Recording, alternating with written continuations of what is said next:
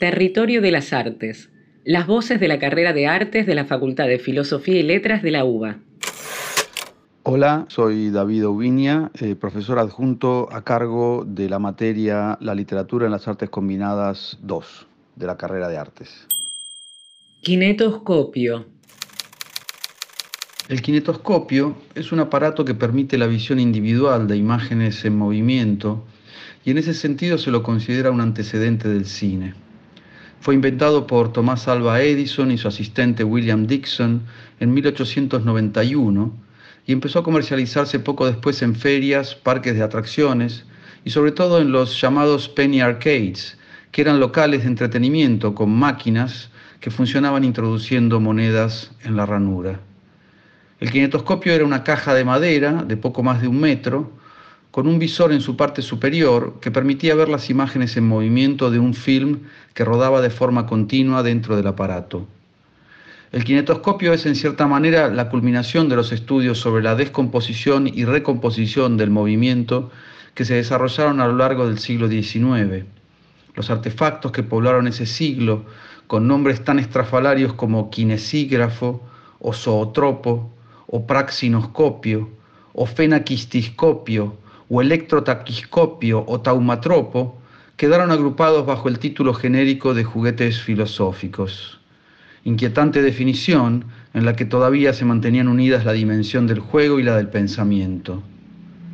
El aparato de Edison es considerado el precursor inmediato del cinematógrafo que patentaron los hermanos Lumière en 1895.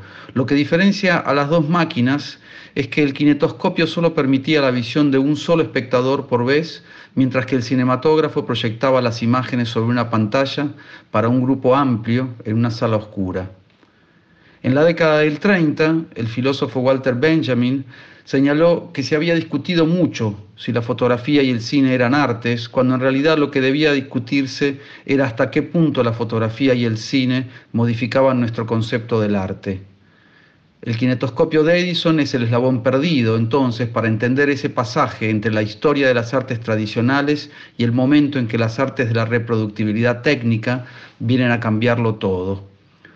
Hoy el kinetoscopio es una pieza de museo, pero justamente por eso también ha adquirido un valor conceptual, porque sirve para pensar sobre las películas cuando todavía no eran películas, sirve para entender cómo funcionan las películas.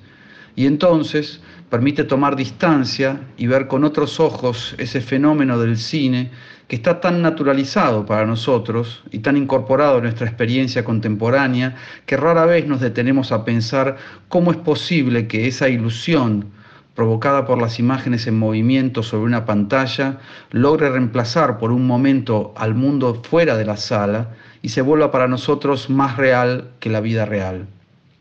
Como estudiantes y docentes de la carrera de artes, podemos considerar al kinetoscopio como una palabra clave o como una coartada teórica que nos permite reflexionar de manera crítica sobre el cine.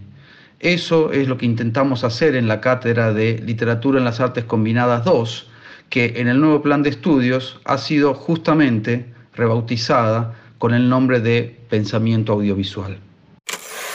Artes en Filo UBA, una carrera, infinitos mundos.